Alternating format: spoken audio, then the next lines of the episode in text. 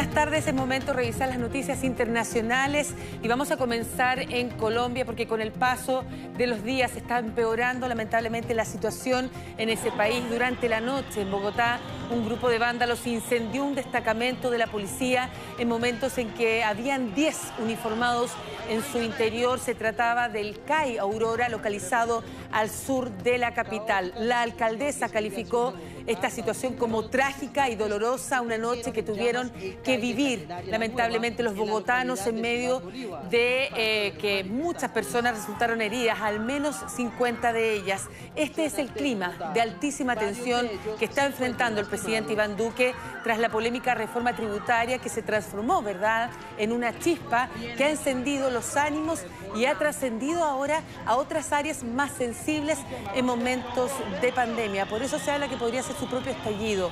Por su parte, la violencia policial registrada especialmente en la ciudad de Cali alarma a Naciones Unidas, a la Unión Europea, también a los Estados Unidos a través de su Departamento de Estado ha pedido moderación. Es parte de la reacción internacional cuando ya se cumple una semana de masivas y violentas protestas que dejan casi una veintena de víctimas fatales. Por su parte, el grupo de hackers Anonymous, conocidos a nivel mundial por hacer activismo cibernético, publicó una lista con 168 cuentas de correos y contraseñas de los miembros del Ejército Nacional y aún más hizo que se cayera la página web del Senado y filtró los correos de todos los congresistas.